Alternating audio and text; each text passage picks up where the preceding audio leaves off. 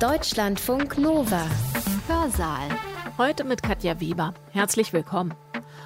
Wir wollen heute weit zurückgehen in die Wissenschaftsgeschichte und in die Geschichte menschlicher Erfindungen. Ein großer wichtiger Teil dieser Erfindungen sind chinesische Erfindungen. Kompass, Papier, Schwarzpulver und auch der Buchdruck, die Anfänge dieser weitere Entwicklungen in sich tragenden Gegenstände und Verfahren, die liegen in China. Heute soll es aber um eine vermeintlich viel kleinere Entdeckung gehen, einen heimlichen Protagonisten der Wissenschaft, wie unsere Rednerin sagt. Porzellan, Seidenweberei, der Ballen oder der Schubkarren stammen alle aus China. Ebenso wie die vier großen Erfindungen, so Kompass, Papier, Druck und Schießpulver. Konfuzius berichtet, dass sich das Öl des Holzbaumes hervorragend zur Imprägnierung der unterschiedlichsten Materialien eignet.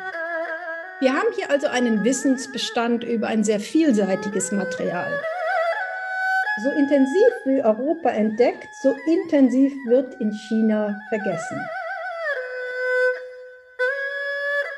Ein Wissensbestand geht um die Welt und reist durch die Zeiten. Und zwar in diesem Falle das jahrtausendealte chinesische Wissen um den Einsatz des Öles der Holzbaumpflanze, das sogenannte Tungöl. Es kommt an allen möglichen Ecken und Enden menschlichen Tuns zum Einsatz. In der Technik, Industrie, im Kunsthandwerk, auch in der Medizin oder Pharmazie. Gehört habe ich davon, obwohl ich bestimmt schon direkt mit diesem Öl zu tun gehabt habe, trotzdem zum ersten Mal erst in diesem Vortrag von Dagmar Schäfer. Schäfer ist Sinologin und Wissenschaftshistorikerin mit einem Hang zum Erforschen von menschgemachten Dingen. Schon in den 80er Jahren, als das nicht unbedingt verbreitet war, hat sie in China studiert und sich mit urchinesischen Produkten beschäftigt, mit der Seide zum Beispiel. Sie hat damals ein Praktikum in einer Seidenfabrik absolviert. Das Tungöl ist auch so ein urchinesisches Produkt, ein Alleskönner, dessen vielfältige Einsatzmöglichkeiten quer durch die Kulturgeschichte zuerst von Chinesen erforscht und beschrieben worden sind. Ein Produkt, das im 20. Jahrhundert zum Exportschlager geworden ist und das viele, viele technologische Entwicklungen des Westens befördert hat. Aber das kann Dagmar Schäfer gleich viel besser erzählen. Schäfer ist Direktorin am Max-Planck-Institut für Wissenschaftsgeschichte in Berlin. Sie leitet dort den Arbeitsbereich Artefakte, Handeln und Wissen. 2020 erhielt sie für ihre Forschungen den Leibniz-Preis. Ihren Vortrag mit dem Titel Die chinesische Vergangenheit und Zukunft der Naturwissenschaften hat sie am 16. November 2020 gehalten, online im Rahmen einer Veranstaltung von VHS Wissen Live, dem digitalen Wissenschaftsprogramm der Volkshochschulen, in Kooperation mit dem Max Planck Institut.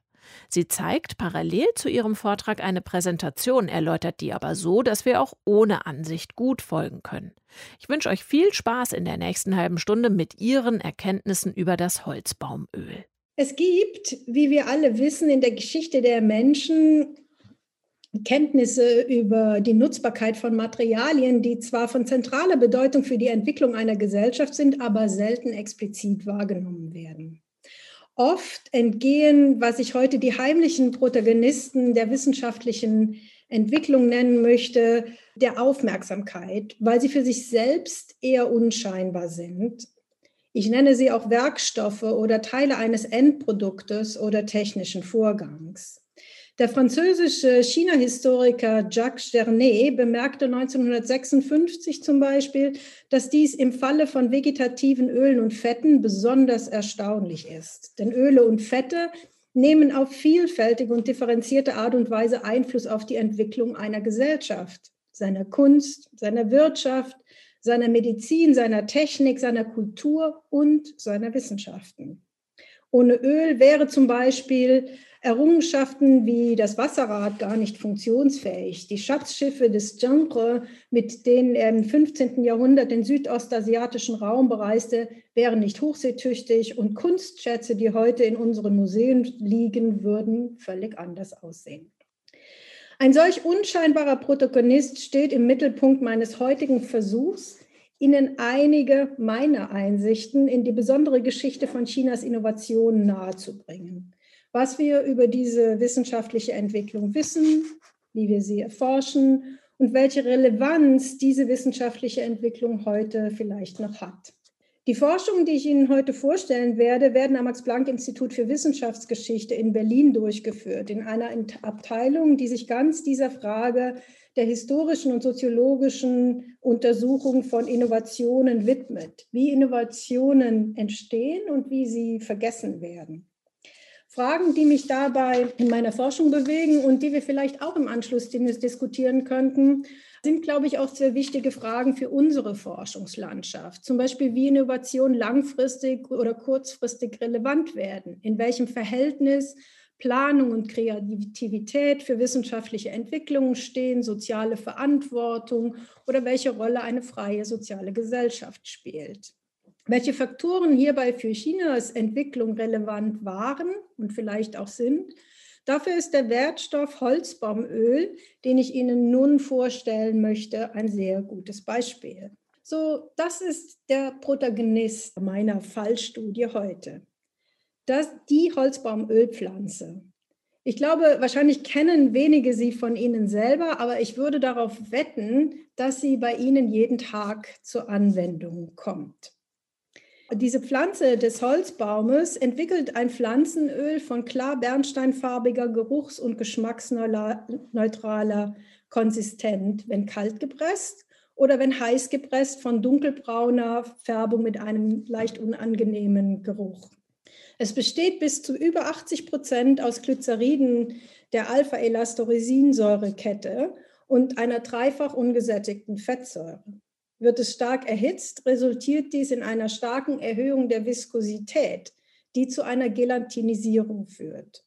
Dabei erhöht sich das spezifische Gewicht, während der Brechungsindex reduziert wird. Das zu wissen ist vielleicht ganz wichtig, bevor wir in die chinesische Geschichte einsteigen.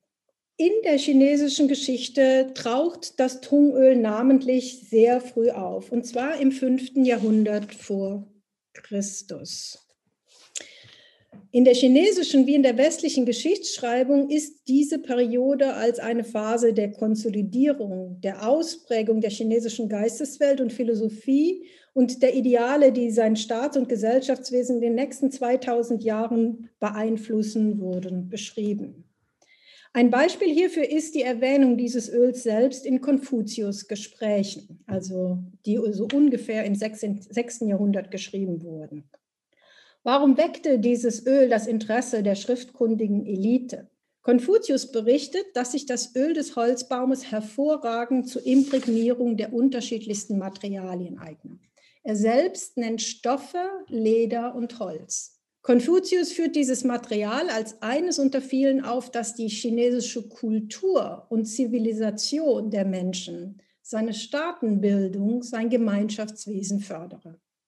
Etwa 200 Jahre später hat sich der Anwendungsbereich für das Öl bereits wesentlich erweitert. Damals soll ein Beamter aus Sichuan, das liegt in der Mitte von China, nähe Tibet, Li Bing, das Öl gemischt mit Kalk zum ersten Mal für den Bau eines Kanals und eines ausgefällten Bewässerungssystems in der Ebene von Chengdu benutzt haben. Li Bing dichtet Deiche und Bewässerungsgräben mit diesem chinesischen Beton ab. Liebings Methode bewährt sich und wird bis weit in das 19. Jahrhundert im Deichbau in China eingesetzt.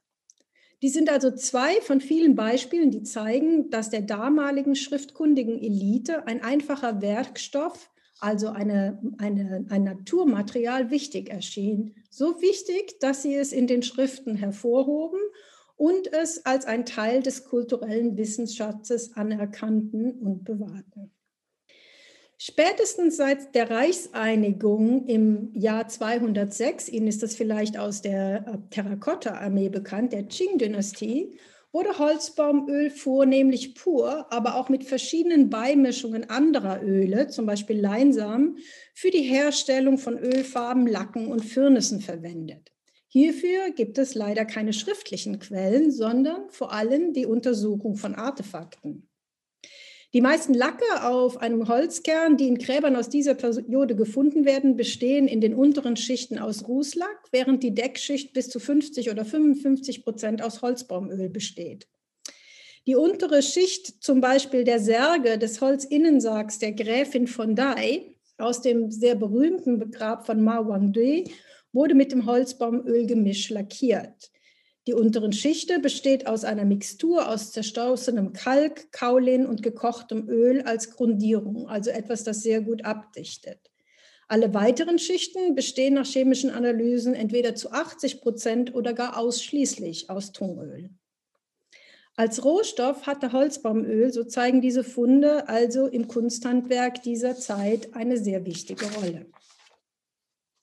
Obwohl Holzbaumöl in diesem Zeitraum nur wenig schriftlich erklärt wird, können wir so auch sehen, dass es ein zentrales Rohmaterial für ihre Statussymbole und für die rituellen Gegenstände, Opferschalen und Grabbeigaben war.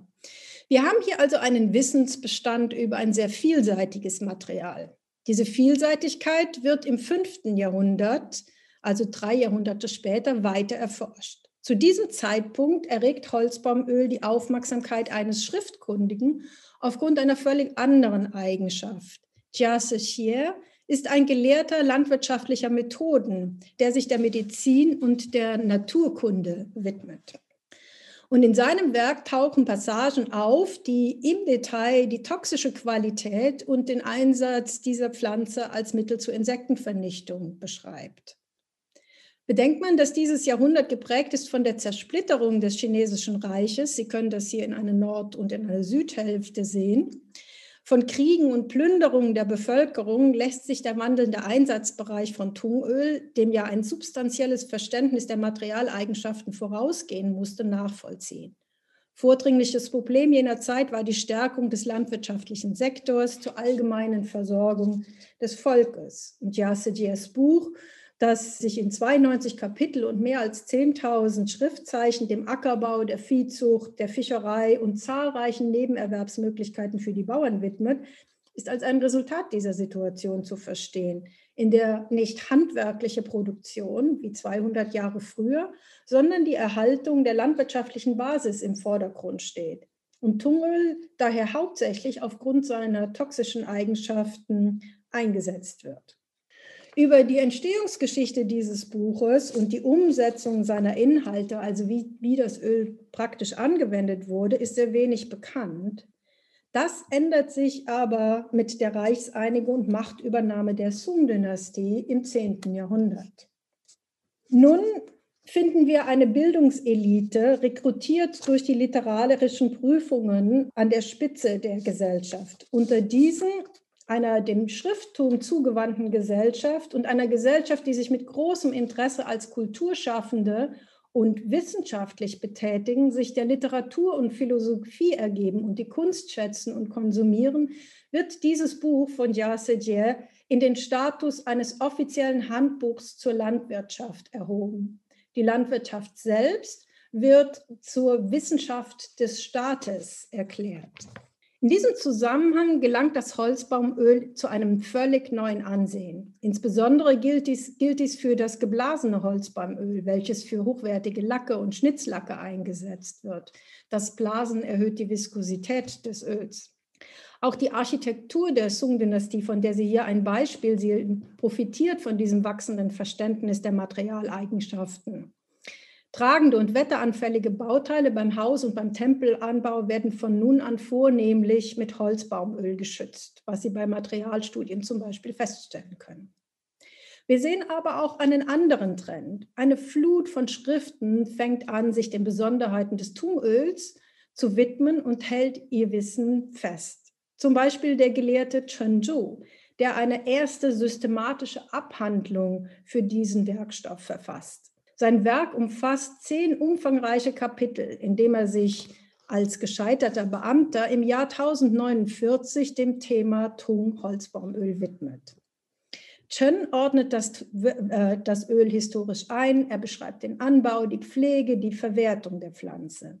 Sein Werk zeigt ebenfalls, dass Holzbaumöl in jener Zeit ein wichtiger Wirtschaftsfaktor war. Er erwähnt verschiedene Verwendungsmöglichkeiten des Öls und Verwertungsmöglichkeiten für das Holz.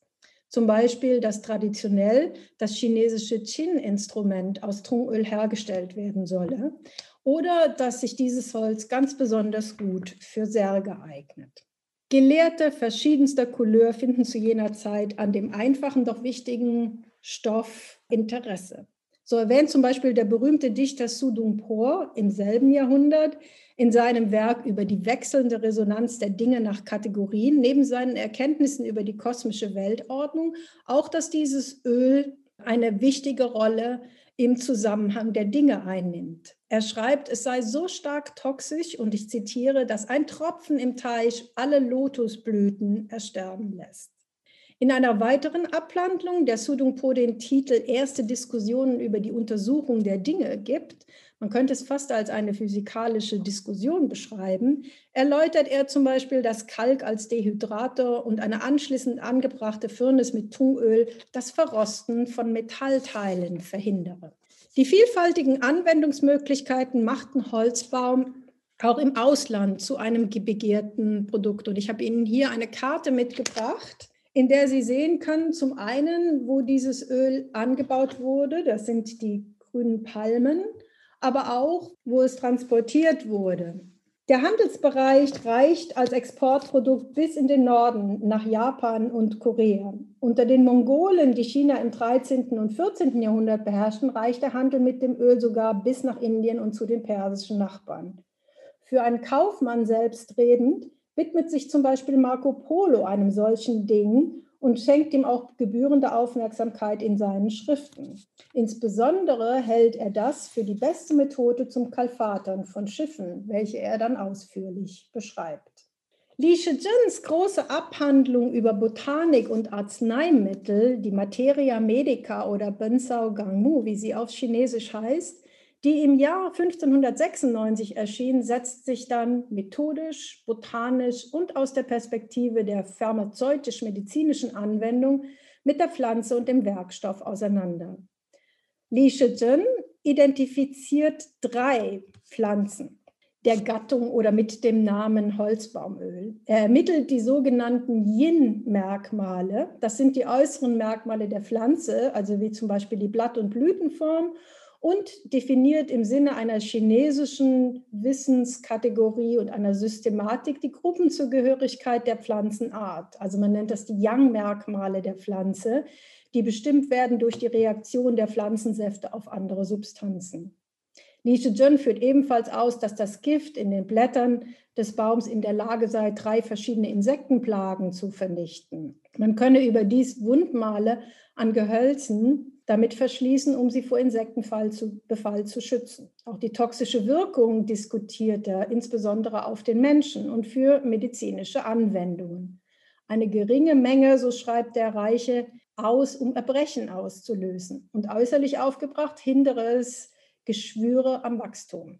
Es eignet sich aber auch, und das ist vielleicht eine kleine Anekdote, für die Maßregelung von Straftätern. So wurde Mundraub seit laut zum Beispiel einer Lokalmonographie von Sichuan vom 15. Jahrhundert an in manchen Regionen regelmäßig mit der Gabe von Holzbaumöl bestraft und der Übeltäter zum Erbrechen gebracht. In einigen Fällen, so wird berichtet, starb dann der Übeltäter leider an einer zu hohen Dosierung. Ein weiteres Werk, das interessant ist in diesem Zusammenhang, erscheint etwa 100 Jahre später oder fast, fast zeitgleich mit äh, Li Shizhen ist es auf dem Markt. Und das ist von Sung Yixing im 17. Jahrhundert. Und in diesem Werk beschreibt Sung Yixing, wie Tungöl als Material behandelt werden muss und wie man seine industrielle Massenverwertung sichern kann, also insbesondere das Erwärmen zur Elastizität. In den folgenden Jahrhunderten sehen wir, wie, also in dem folgenden Jahrhundert des 17. Jahrhunderts sehen wir, wie Tungöl in all diesen Funktionen angewandt und bearbeitet wird, wie ein Netzwerk von Händlern entsteht, landwirtschaftliche Flächen sich ausweiten, Tungöl so ist und so zeigen die Quellen klar in seinen vielen Anwendungsmöglichkeiten als Material in China sehr gut bekannt. Nach diesem dieser Langzeitperspektive auf ein Material treten wir nun ein in das Jahrzehnt von Adam Smith, dem Wirtschaftsphilosophen. Wir treten ein in die letzte Dynastie Chinas, der Qing-Dynastie, der zunehmenden Einflussnahme Europas in Asien, als die Jesuiten nach China kamen.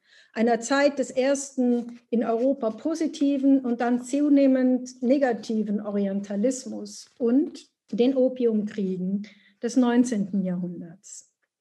Dies ist auch eine Zeit seit dem 18. Jahrhundert, in dem Botaniker und Naturforscher aus Europa in die, in, aus der ganzen Welt auch nach Asien reisten, um zu entdecken, was es zu entdecken gab.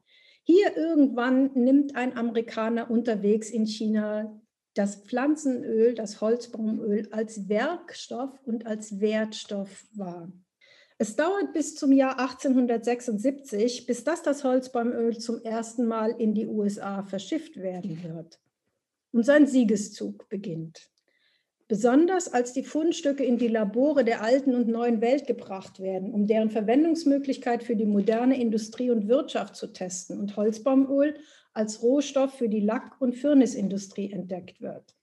Holzbaumöl bildet, wie zum Beispiel Jürgen Osterhammel in seiner Weltgeschichte bemerkt hat, eine echte Ausnahme im sonst wenig kulturell interessanten Ausfuhrhandel Chinas zum Ende des 19. Jahrhunderts und der Rolle, die dieses Land in der globalen Wirtschaft spielte.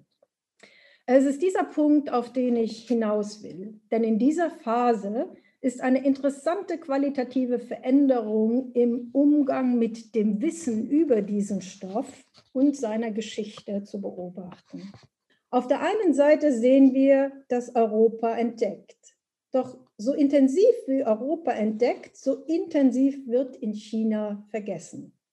Es scheint fast so, als habe man nicht jahrhundertelang mit dem Werkstoff gearbeitet und experimentiert. Dies ist der Zeitpunkt Anfang des 20. Jahrhunderts, als der Rohstoff einem Chemiker an der Harvard University in die Hände fällt. Ein Chemiker, der herausfindet, dass Holzbaumöl vermischt mit dem Harz des Kauribaumes ein Material liefert, der elektrischen Strom isoliert und dabei weitgehend flexibel bleibt. Zu diesem Zeitpunkt sehen wir auch, wie das Mandat für die Geschichte von Chinas wissenschaftlicher Entwicklung in die Hände von Nicht-Chinesen fällt. Ein Beispiel hierfür ist der Wirtschaftsexperte Ogden Phillips und der Chemiker Charles Kubert Concannon, von denen ich Ihnen das Werk hier aufgezeigt habe.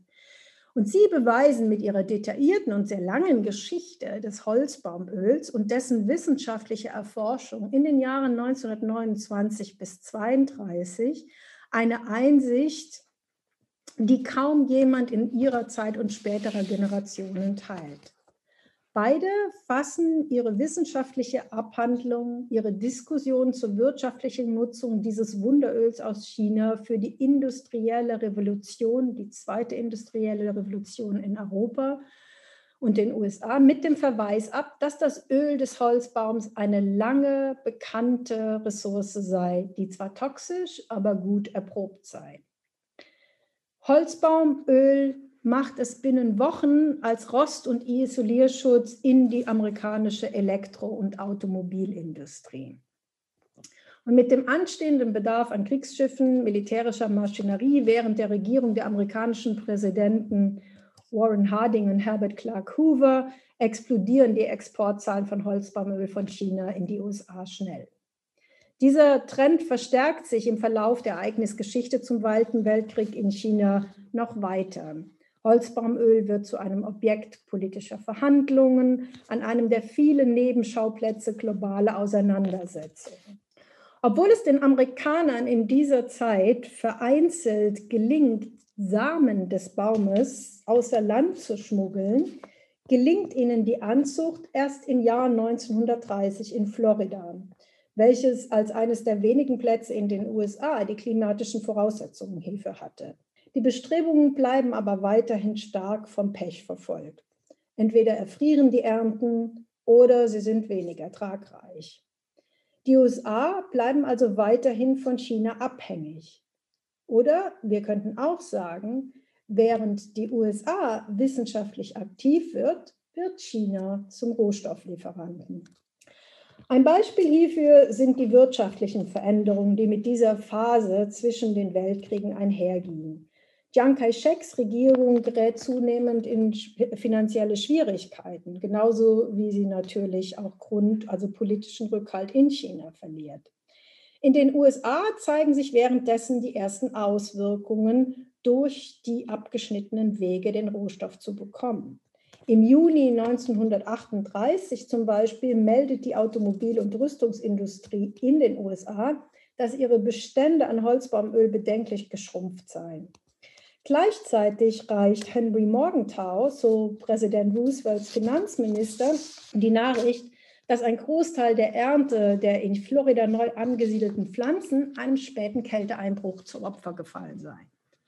Morgenthau sorgt im Jahr 1938 aktiv dafür, dass ein Vertreter der Kuomintang, also der Regierung Chiang Kai-sheks, nach Washington reist, um dort mit ihm Handelskredite auszuhandeln. Als der Kuomintang am 15. Dezember endlich der Kredit bewilligt wird, sichern sich die Amerikaner damit auch das einzige, woran sie in China ökonomisch interessiert sind und was die Kuomintang ihnen liefern konnte. Der Kredit soll mit Holzbaumöllieferungen abgezahlt werden. Das ist die erste kriegspolitische Hilfe, die China im Zweiten Weltkrieg von den USA erhielt, im Zusammenhang mit einem Werkstoff, den China seit Jahrtausenden benutzte. Über den Krieg hinaus, und das ist diese Geschichte ist kurz erzählt, bis zum Jahr 1952 wird Holzbaumöl in die USA exportiert. Die Entdeckung eines chemischen Ersatzstoffes für Holzbaumöl führt dann zum Abbruch dieser chinesischen Einnahmequelle. Zhou Lai als führende Kraft der Volksrepublik China kommentiert in einer Vollzeitung damals diesen Abbruch mit der Bemerkung, in den 30er Jahren haben die USA gleichzeitig Japan und China unterstützt. In den 40er Jahren unterstützten sie Chiang Kai-sheks Regime vornehmlich um an die Güter zu kommen, an denen sie Interesse hatten und um ihr Interesse in, ihre Interessen in Europa wahren zu können. Und während sich China in eine Abhängigkeit von den USA begeben hat, hat Amerika kein Interesse mehr an Tungöl, an Rohsalbe und den anderen Gütern aus unserem Land. Wo lässt uns diese Geschichte? In der Geschichte der Verwendung und Kenntnisse des Tungöls, wie es Geschichte macht und erforscht wird, zeigt sich ein Muster, das Ihnen allen inzwischen durch Medien bekannt sein wird. Auf den ersten Blick sieht man nämlich hier, dass China immer alles zuerst erfand. Eine lange Aufzählung von Dingen, groß und klein, wunderbar und trivial, welche die Chinesen erfanden, finden Sie heute leicht im Internet. All dies sind Dinge, die sie kannten, bevor die Europäer sprichwörtlich wussten, welches Ende des Speeres eigentlich das Zweckdienliche war. Was immer die Chinesen taten, sie taten es zuerst und besser und tun es auch immer noch so. Es ist dieses Bild, das da von der zeitgenössischen chinesischen Geschichtsschreibung gerne präsentiert wird, insbesondere von der Volksrepublik China heutzutage und insbesondere wenn es zu den Themen Technologie und Innovation kommt. Ein heute vielbeschworenes Bild ist auch, dass es chinesische Innovationen und technische Errungenschaften waren, die den Funken für das Feuer naturwissenschaftlicher und industrieller Revolutionen lieferten. Porzellan, Seidenweberei, der Ballen oder der Schubkarren stammen alle aus China. Ebenso wie die vier großen äh, bekonischen Erfindungen, so Kompass, Papier, Druck und Schießpulver, für die chinesische Intelligenzia des späten und 19. und 20. Jahrhunderts waren diese Funken wichtige Lichtblicke. Jeder von ihnen und alle zusammen ließen die chinesische Vergangenheit erstrahlen mit dem, was den Intellektuellen des angehenden 20. Jahrhunderts für die Zukunft so wichtig erschien. Technologischer Fortschritt, Innovativkraft und Modernisierung. Im Lichte des politischen Imperialismus und der offensichtlichen westlichen Überlegenheit in Kriegstechniken und Industriekraft sowie später in der marxistischen Historiographie erhoben die Chinesen diese Funken zum strahlendsten Teil der chinesischen kulturellen und nationalen Identität. Zuletzt sehr eindrucksvoll und sehr dramatisch bemüht während der Eröffnung der Olympischen Spiele 2008 hier in Peking. Hier können Sie die verschiedenen Bilder sehen, die damals bemüht wurden. Und dies, obwohl die Metapher dieses Funken schlussendlich doch der europäischen Seite dienlicher war. Während die Funken in China nämlich verglühten, also im 19. und 20. Jahrhundert China schwach waren, entfachten sie in den westlichen Ländern Europas das Feuer der Industrialisierung, was die Vereinigten Königreiche zum Thema der Olympischen Spiele im Jahr 2012 machten und ebenfalls eindrucksvoll in Szene setzten. So selbst wenn die Wurzeln in China lagen, so waren es doch die Franzosen, Briten, Deutschen oder Amerikaner, welche diese Erfindungen nutzten, weiterführten und verbesserten. Neben dieser allgemein erklärten Geschichte erklärt uns und erzählt uns die Geschichte des Wissens über das Tungöl und das, den Umgang mit diesem Wissen und den Innovationen, die es mit sich bringt, vielleicht ein wenig eine andere Geschichte. Jahrtausende altes Wissen, lange angesammelt, wird um das 19. Jahrhundert mit einem Schlag obsolet. Die modernen Wissenschaften halten Einzug und mit ihm wird Tungöl irrelevant. Ich würde Ihnen dieses Beispiel wahrscheinlich nicht erzählen, wenn die Geschichte so einfach wäre. Was die Geschichte von Tungöl tatsächlich zeigt, ist meiner Meinung nach nicht nur, wie die neuen Wissenschaften in China Einzug halten, ja sogar China zuerst zu einem Rohstofflieferanten gemacht wird und damit eine Zeit der politischen Demütigung einläutet, die die Politik Chinas noch heute regelmäßig bemüht. Zum Beispiel diese Zeit, in der der arme Philosoph in China stand und die modernen neuen Wissenschaften, also wie Sie sie zum Beispiel in den Ingenieurwissenschaften der damals gegründeten Tsinghua-Universität sehen, wiedersehen. Ein Moment der Schwäche wird zum Dreh- und Angelpunkt für eine Kultur mit ihrem vollen politischen Gewicht auf Erfindung und Innovation zu setzen. Es ist die Erfindung des technokratischen, wissenschaftsgeschriebenen Staates, der die eigene Geschichte als unwissenschaftlich, ideologisch und letztendlich bourgeois beendet und sich im Umgang mit Naturwissenschaften und Innovationen, wie zum Beispiel das gerade erst angehandelte Freihandelsankommen oder eben diese Verbünde in den Grundlagenforschung vollumfänglich nach einem idealisierten europäischen wissenschaftlichen Modell aneignet. In diesem Abnabeln geht auch eine jahrhundertlange Nutzung eines Rohstoffes und das Wissen um dessen Nutzung als kulturelles Wissen, nur als kulturelles Wissen, in die Nationalgeschichte ein, während die chemische Reproduktion, der Nachbau, zu einer wissenschaftlichen Errungenschaft wird. Ein Großteil dieser Geschichte wird nicht von Chinesen umgeschrieben, weil diese Geschichte wichtig für sie heute ist. Ein anderes großes Beispiel für den Versuch, diese Geschichte umzuschreiben, neben dem Holzbaum, ist Joseph Needham. Und ich erwähne ihn hier, weil er wohl einer der wichtigsten ist, der diese Geschichte verändert hat. Diese Geschichte steht auch mit und gegen eine politische Aktivität, die heute unser Bild von Wissenschaft in China prägen. Obwohl viele seiner Thesen über China vielleicht heute nicht mehr so stehen gelassen werden können, besteht kein Zweifel daran, dass Chinas Regierung selbst sich den Bruch in seiner Geschichte in ganz eigener Weise zu eigen gemacht hat wo in Europa Marktwirtschaft und Wettkampf zu einer freien Gesellschaft und offenen Wissenschaftskulturen führte, sahen chinesische Intellektuelle, ich hatte Ihnen vorhin einige gezeigt, die Liang Qichao oder Zhu Kejin, ein sehr wichtiger Metrologe, der sich zum Klimawandel bereits um die Jahrhundertwende geäußert hat, die langfristig angelegte, von Expertokraten geführte Gemeinschaftlichkeit der chinesischen Gesellschaft bereits als das chinesische Alternativmodell. In den 50er Jahren nach dem Zweiten Weltkrieg propagierte Mao Zedong gleichermaßen seine Wahl eines hochbürokratisierten Sowjetmodells des Kommunismus, den Maoismus als eine historische Unabwendbarkeit für wissenschaftliche Entwicklung des Landes.